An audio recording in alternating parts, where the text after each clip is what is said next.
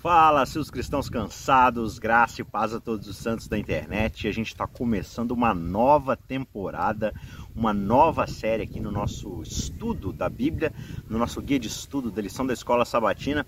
A gente acabou de terminar uma série espetacular sobre o livro de Efésios, né? E agora a gente vai começar uma nova temporada, uma nova série, um novo tema que é a missão de Deus. Missão de Deus, a nossa missão. Como é que nós somos chamados, somos convidados, recebemos o privilégio de participar da missão de Deus de trazer salvação para a humanidade, de restaurar, de redimir a humanidade. E ao mesmo tempo ele nos redime, ele nos salva também, convidando a gente para fazer parte dessa campanha de sabotagem ao reino das trevas, de levar luz aonde existe trevas e ignorância e ajudar a levar a mensagem de salvação para outras pessoas. Então, a missão de Deus, a nossa missão, esse vai ser o tema nas próximas 13, eh, nos próximos 13 episódios, né, nos próximos 13 sábados. E hoje a gente começa com a lição de número 1, a missão de Deus para nós. E esse tema é um tema tão abrangente que a gente vai acabar dividindo aqui em duas partes, né? Uma nessa semana e no sábado ou domingo que vem a gente vai estudar a parte 2.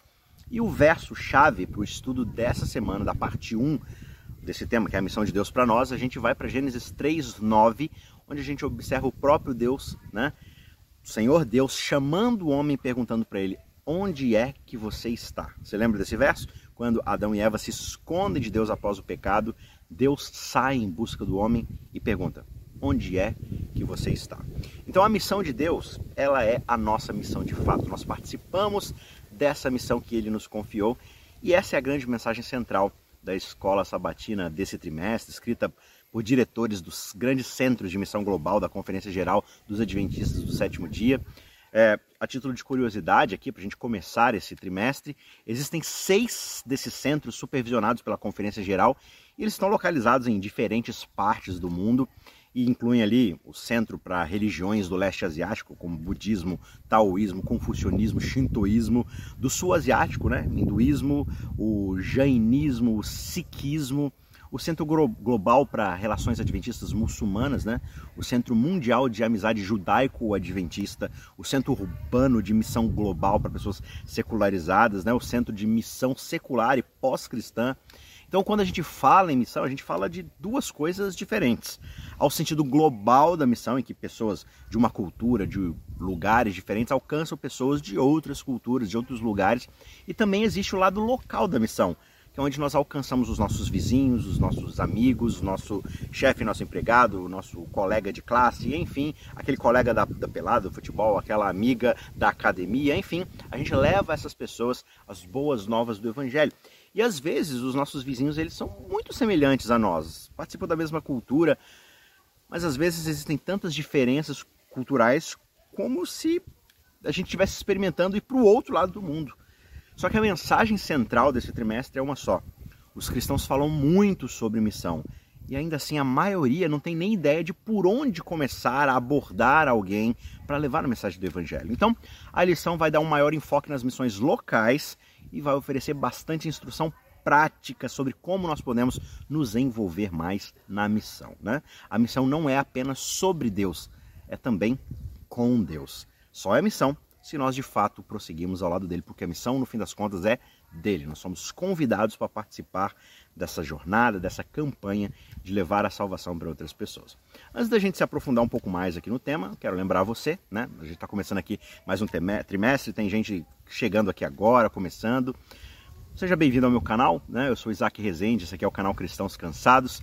E aqui a gente fala de Bíblia, a gente discute temas, principalmente aqui do estudo da lição, mas a gente também gosta de trazer certos cursos, certos materiais para você se aprofundar no seu estudo e conhecimento da palavra de Deus. E a gente tem aqui dois cursos, um em andamento e um já finalizado. O finalizado você encontra aqui na descrição a playlist, né? Que é o curso Como Interpretar a Bíblia. Quero entender a Bíblia que é um curso básico de interpretação, de como estudar a Bíblia, mas ele é bem prático, ele é bem trazido assim para uma ideia devocional. Como eu posso ler por conta própria a Bíblia, acessando ferramentas práticas, acessando técnicas que são muito fáceis de serem entendidas, de serem assimiladas, mas que vão fazer uma diferença incrível na forma como você vai ler a sua Bíblia. Então, quero entender a Bíblia, está aqui na playlist, e o curso que está em andamento é a história de Deus, o curso de teologia bíblica. Como é que a Bíblia é vista como uma história só que vai se desenvolvendo ao longo de vários livros, vários autores, várias épocas, mas que conta uma história só que é a história de salvação e como essa história vai se desenvolvendo através dessas, é, desses livros, desses personagens, enfim. É um curso maravilhoso que você também não pode perder. Playlist aqui embaixo. O curso está em andamento. A gente já concluiu ali até a parte dos reis, né, do livro de primeiro e segundo reis. E no ano que vem a gente volta com esse curso, pegando ali os livros de sabedoria e os livros proféticos para finalizarmos o Antigo Testamento e nossa meta é em 2025 a gente concluir o Novo Testamento. Então você é nosso convidado a fazer esse curso com a gente. E por último, não se esqueça se esse vídeo te abençoar de alguma forma, Fortalece a gente aí com seu joinha, abençoe a gente compartilhando esse vídeo com outras pessoas, deixando seus comentários. Se você ainda não é inscrito no nosso canal, aproveite agora para se inscrever e ficar por dentro desses outros conteúdos, né? A gente quer trazer aqui também sermões, estudos da Bíblia. Então fica por dentro, se inscreva e aí você vai saber exatamente o que, que vai estar disponível no nosso canal a cada semana que passa, tá certo? Vamos então aprofundar um pouco mais aqui essa ideia da missão. A missão, quando a gente fala da missão divina, né? ela vai encontrar a sua origem, o seu propósito somente em Deus. Isso precisa ficar gravado na sua mente quando a gente começa esse estudo durante esses três próximos meses, né? Então, o trimestre ele começa com duas lições, como eu falei na introdução, intituladas A Missão de Deus para Nós. Então, a primeira lição, a segunda lição vai ser sobre esse assunto, né?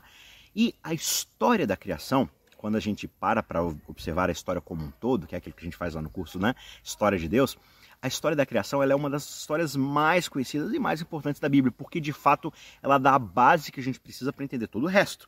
Ela nos ensina que Deus é o Criador de todas as coisas, que Ele criou o homem e a mulher à sua imagem, à sua semelhança. Também nos ensina sobre a missão que Ele tem para a humanidade. E a gente pode pensar em Gênesis 3:9 como, digamos assim, o primeiro encontro missionário, a primeira missão que Deus instaurou ou que ele exerceu aqui no planeta Terra. Adão e Eva eles foram criados, foram colocados no jardim do Éden para cuidar do jardim, para desfrutar de tudo que Deus havia criado. Ele deu a eles uma missão específica: cuidem do jardim, mas não comam do fruto da árvore do conhecimento do bem e do mal. Só que o casal desobedeceu à ordem divina e comeu do fruto proibido. E quando Deus ele veio ao jardim para encontrar Adão e Eva, eles não os repreendeu de imediato. Ele não chegou acusando, lançando é, palavras de bronca e tudo mais. Em vez disso, ele simplesmente perguntou onde eles estavam e o que haviam feito. Deus sabia o que havia acontecido, isso era óbvio, Deus sabe de todas as coisas. Só que ele queria que ambos admitissem a sua desobediência e pecado para caírem em si em relação ao que eles haviam feito. E essa é uma lição muito importante sobre como é de fato a missão de Deus para nós. Ele não nos força a segui-lo, ele não nos obriga a obedecê-lo, pelo contrário, nós temos a liberdade de escolher. Contudo, quando nós escolhemos desobedecê-lo, claro que existem consequências, porque a gente está quebrando as leis que regem o universo e não dá para fazer isso sem consequências. Ao mesmo tempo que você não pode pular de um prédio e falar assim: ah, que injusto a lei da gravidade. Vai haver consequências, vai haver uma queda. E Adão e Eva eles foram expulsos do jardim e tiveram que enfrentar as consequências da sua desobediência.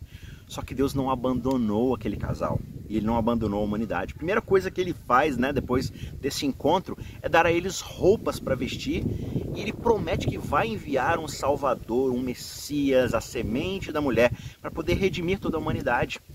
E esse é mais um aprendizado que a gente tem sobre a missão.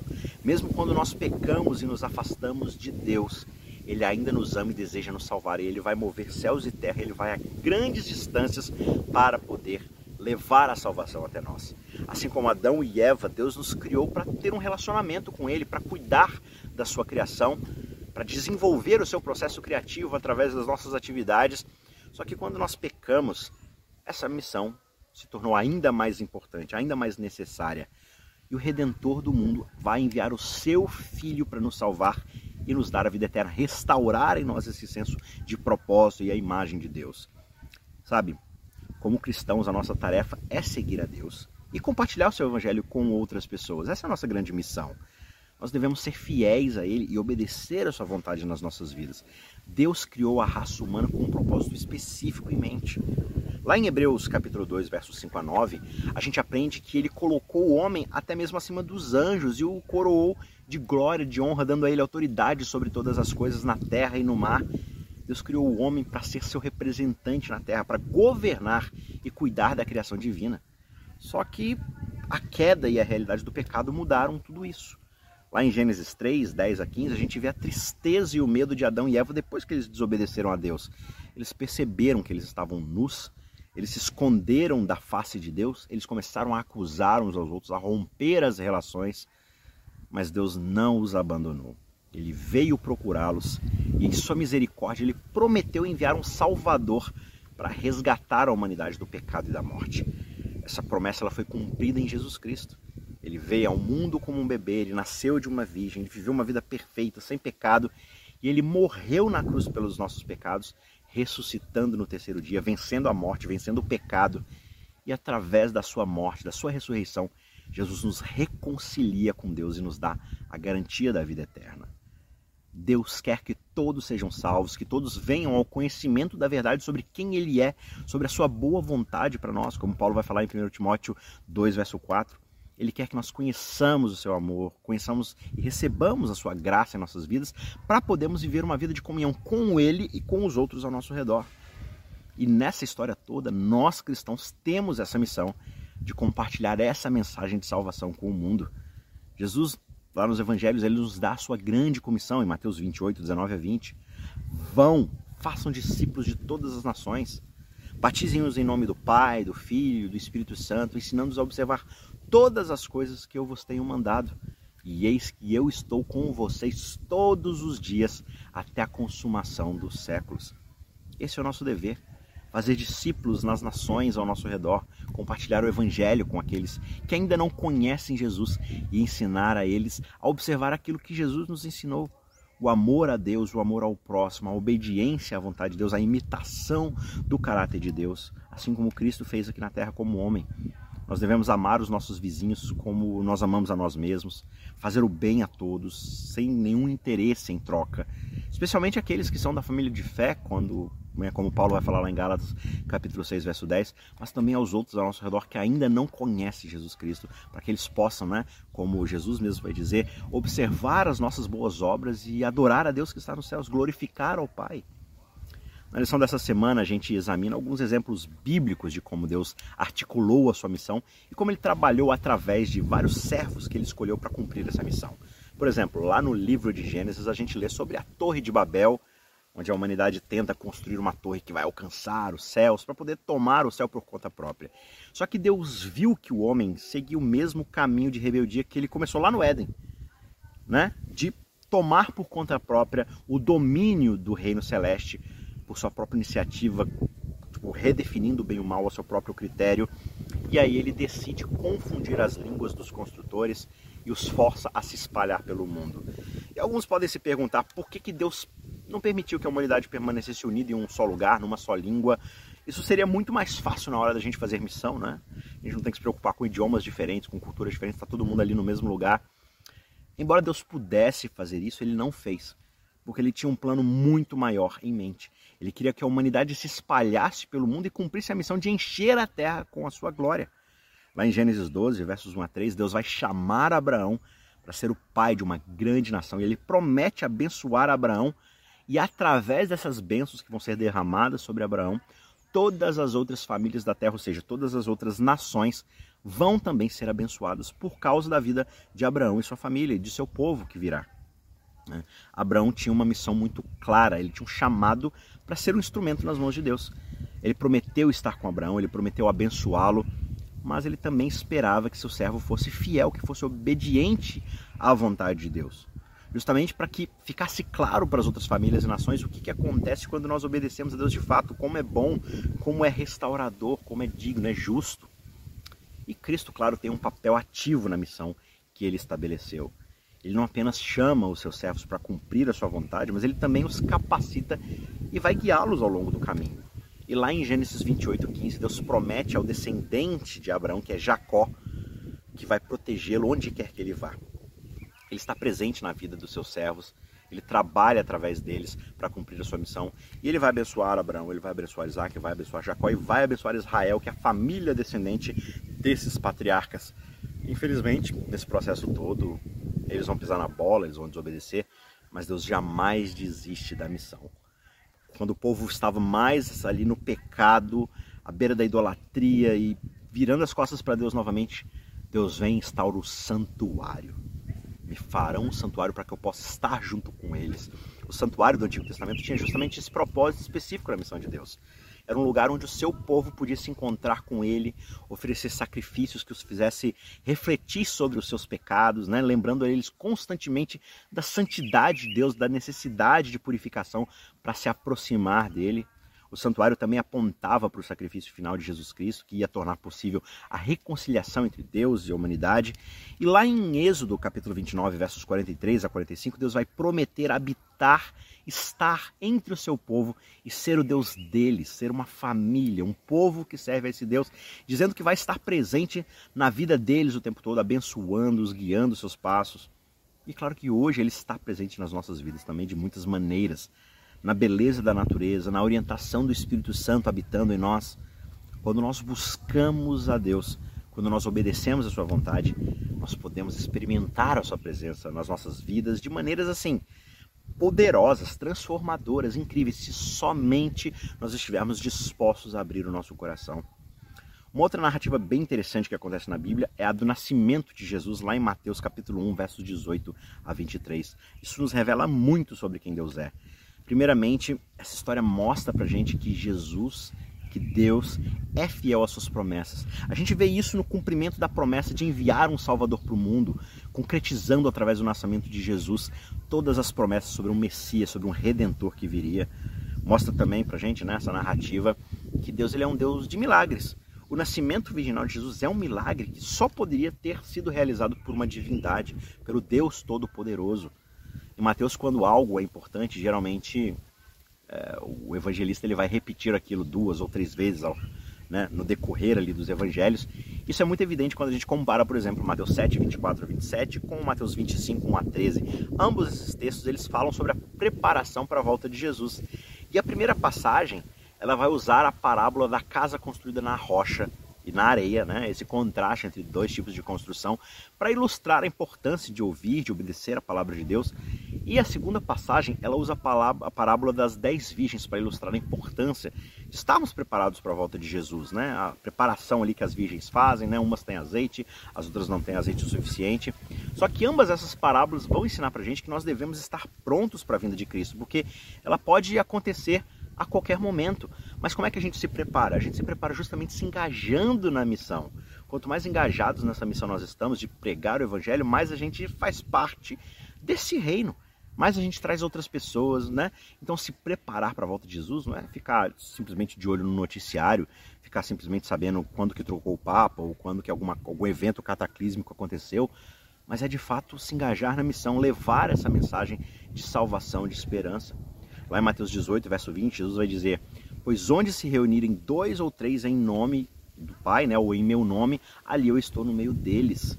Isso mostra que Deus ele quer estar presente quando nós nos reunimos em seu nome e ele quer criar uma comunidade, uma comunidade que se reúne e que visa a exortação, que visa a admoestação dos outros, que visa corrigir e restaurar relacionamentos. Esse é todo o contexto ali do capítulo 18, né? Reatar relacionamentos, ele fala ali da disciplina, né? Então Deus está presente quando dois ou mais pessoas estão reunidos com o propósito de restaurar relacionamentos, de levar essa mensagem de exortação, de que Deus quer fazer paz com a humanidade novamente.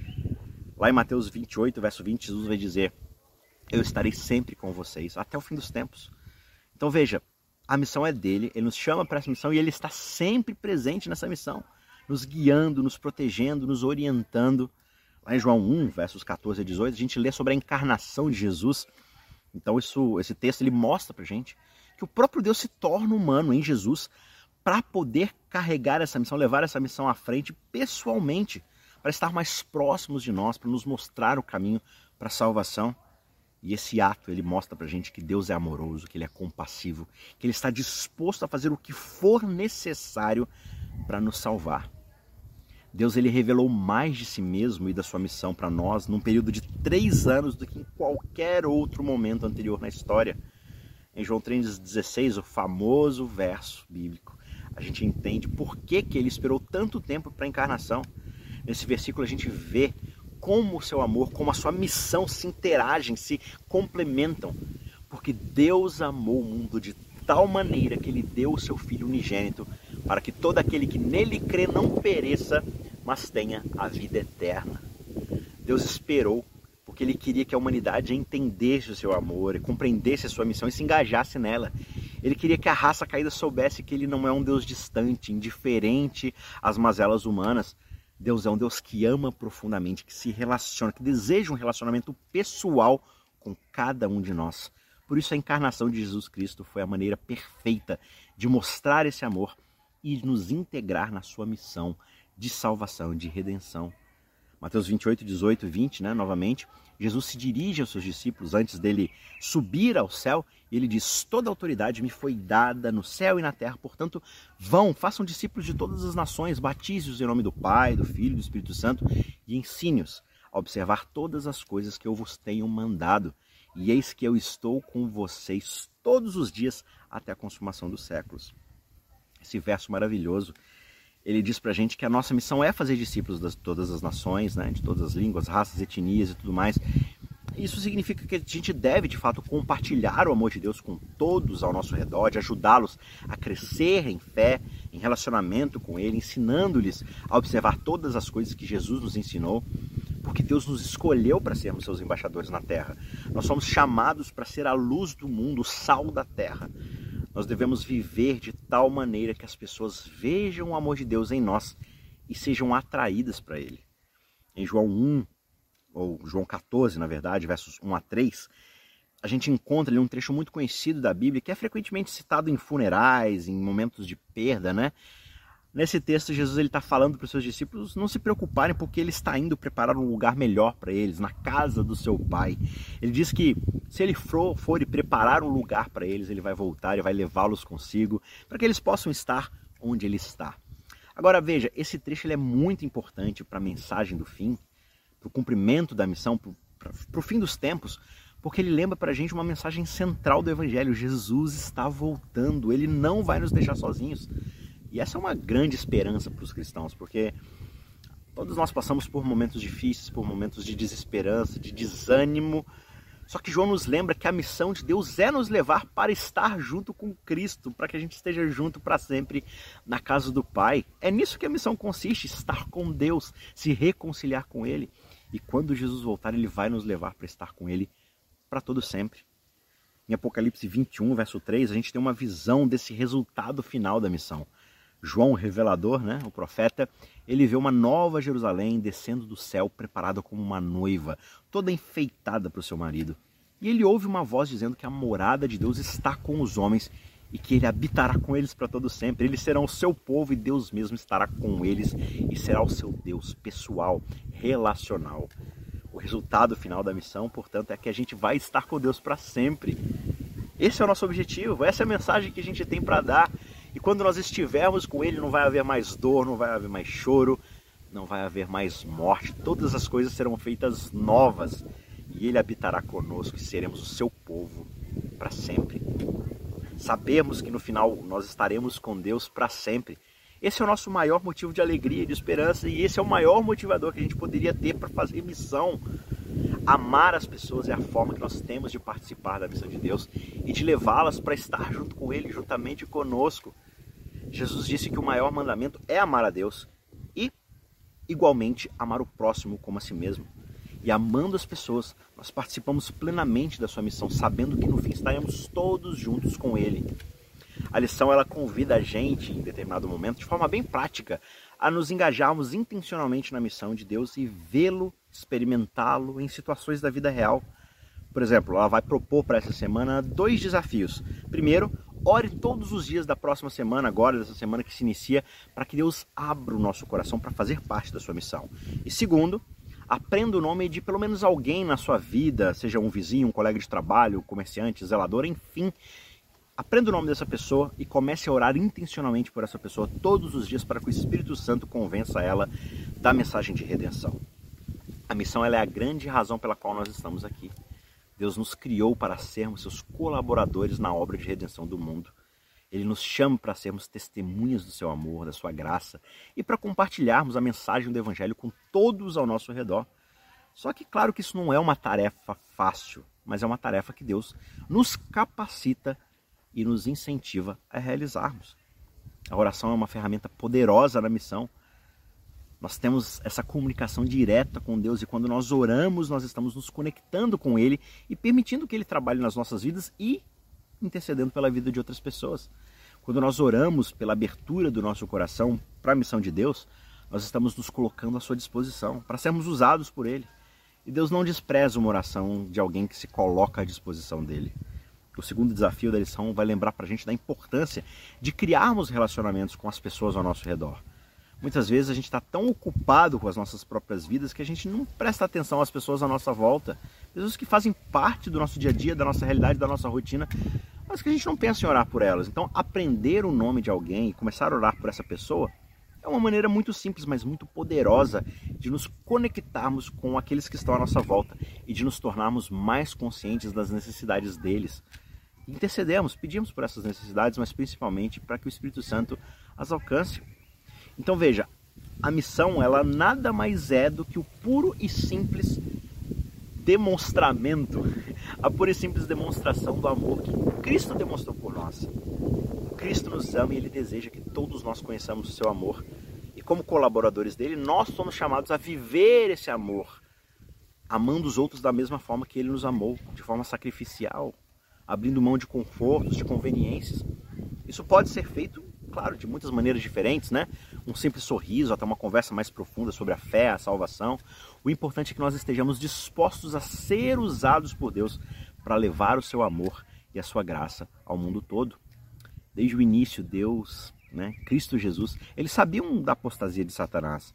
Eles sabiam que o homem iria cair, iria se virar contra ele. Só que eles não ordenaram que o pecado existisse. Mas eles sabiam que a existência era uma questão em potencial, que ela poderia acontecer. Deus não cria o mal de forma proposital, mas a própria existência da liberdade do amor previam que o mal poderia existir em potencial. Poderia ser uma realidade, porque onde há liberdade há escolha de rejeição. Só que mesmo através desse fato, a gente pode se perguntar como é que Deus poderia saber e não ser responsável pelo resultado das suas decisões criativas. Se ele sabia, por que, que ele não evita? Ele não proíbe Satanás de pecar? Por que, que ele não evita criar uma humanidade, uma, humanidade, uma criação, não? uma raça que vai cair? Essa é uma das perguntas mais complexas e profundas que os grandes teólogos, os grandes estudiosos da Bíblia e da filosofia têm debatido, né? É um objeto de debate, de reflexão por séculos.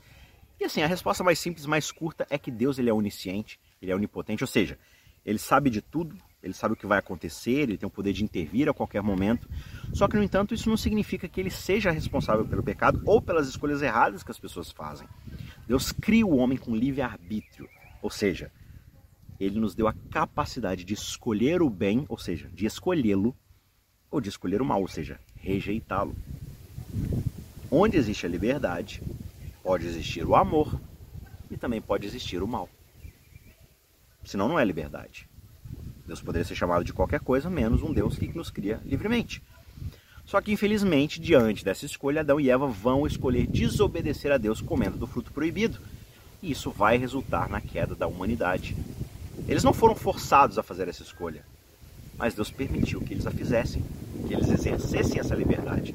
Imagina, Deus fala assim: Eu vou criar vocês livres, livres para me escolher ou para me rejeitar. Aí, na primeira oportunidade de rejeição, Deus vai lá e mata eles.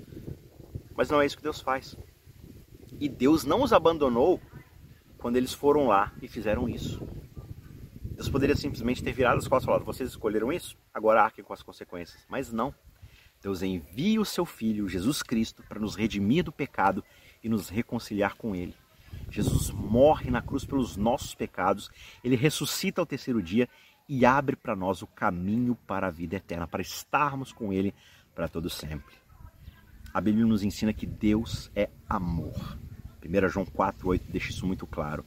E esse Deus de amor, ele deseja que todos sejam salvos, como Paulo diz em 1 Timóteo 2,4.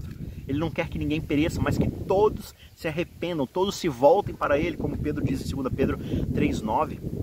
Deus não é o responsável pelo pecado, mas Ele é capaz de transformar todo o mal em bem e usar até mesmo as piores escolhas erradas das pessoas para cumprir o seu propósito de alcançar mais e mais pessoas para a salvação. Um exemplo disso na Bíblia é a história de José, filho de Jacó, né, daqueles patriarcas que a gente começou a lição dizendo. Os irmãos de José o venderam como escravo. Isso é um grande pecado, vender o próprio irmão como força de obra escrava.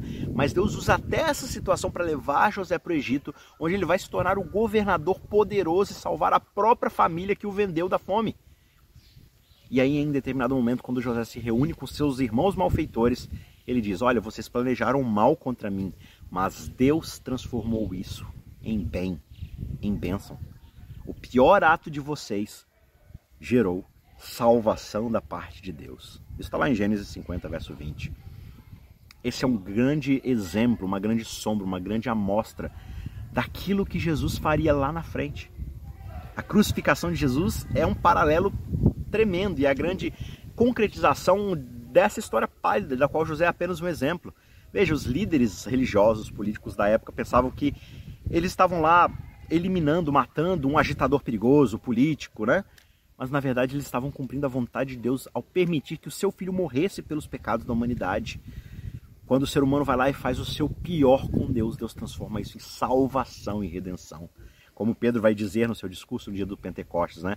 Esse homem, Jesus, entregue pelo plano pré-determinado e pelo conhecimento prévio de Deus, vocês pregaram na cruz e mataram pelas mãos dos homens ímpios, mas Deus transformou isso em salvação. Essa é a missão que Deus nos chama para participarmos, de sermos agentes de ordem e de restauração no caos que o pecado proporciona, de aproveitar cada oportunidade, boa ou má, para levar a salvação e a redenção para a humanidade, através da mensagem de que existe um Salvador que quer restaurá-los. Deus está nos chamando para fazer parte da sua missão. Venha, venha fazer parte disso. Aceite esse privilégio e vamos juntos seguir nessa jornada durante esses três próximos meses para aprender como podemos fazer isso de forma cada vez mais efetiva, cada vez mais abençoadora, abençoadora né? E que Cristo Jesus nos ajude e que o Espírito Santo habite em nós para abençoarmos as pessoas. Eu te vejo na semana que vem. Um forte abraço e não se esqueça, deixe seu joinha, deixe um comentário, compartilhe esse vídeo com outras pessoas e até a próxima. Tchau, tchau.